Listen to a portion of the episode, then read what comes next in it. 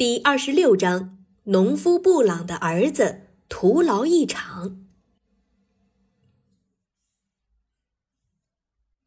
房屋门口的青草全被露水打湿了。农夫布朗的儿子脱掉外套，挽起衬衣袖子，开始拿起铁锹挖洞。这天的天气凉爽宜人，太阳公公刚刚爬上蔚蓝的天空。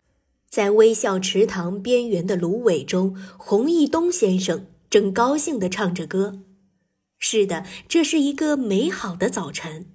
在这样的早晨，应该不会有人受到伤害吧？但是，农夫布朗的儿子出现了。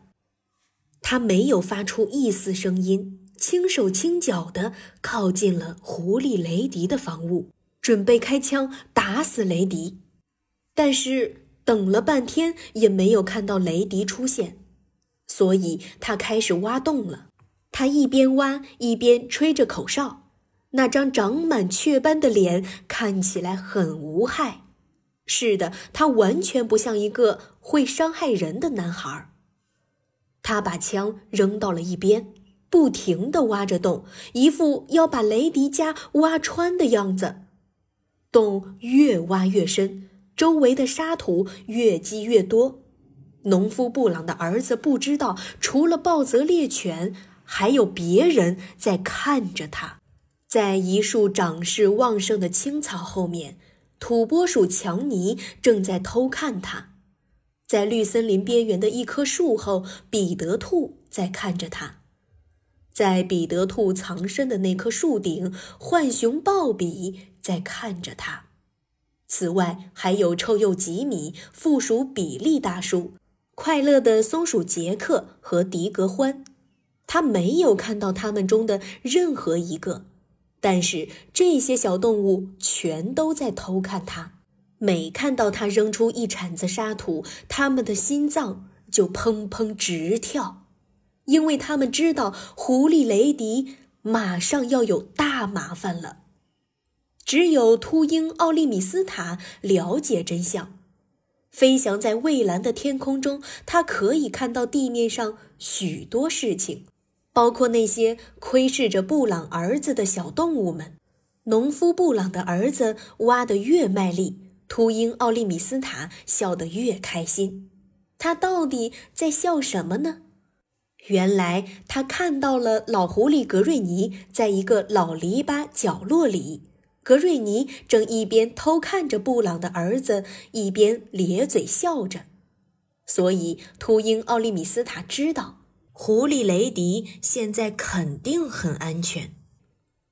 但是在绿森林和绿草地上，其他的小动物对此一无所知，他们根本不知道老狐狸格瑞尼和狐狸雷迪已经搬走了。农夫布朗的儿子把洞挖得越深，他们的脸就拉得越长，心里也就越担忧。狐狸雷迪让我担惊受怕，还一直想捉住我，但是没有了他，周围的一切肯定就跟以前不一样了。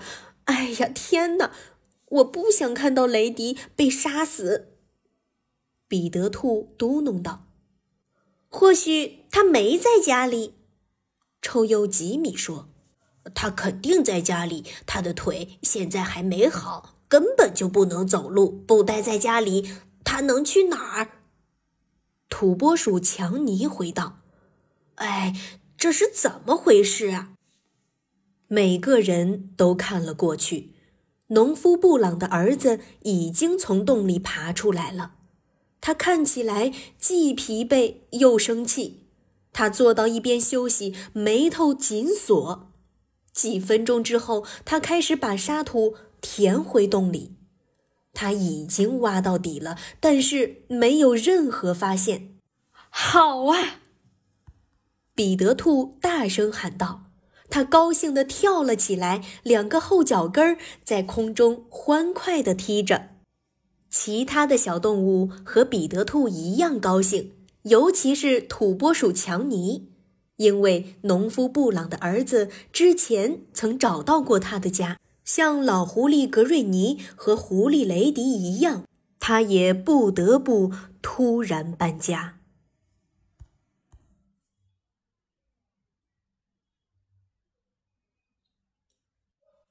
强尼明白雷迪的感受，因为他也多次陷入困境，但最后都幸免于难。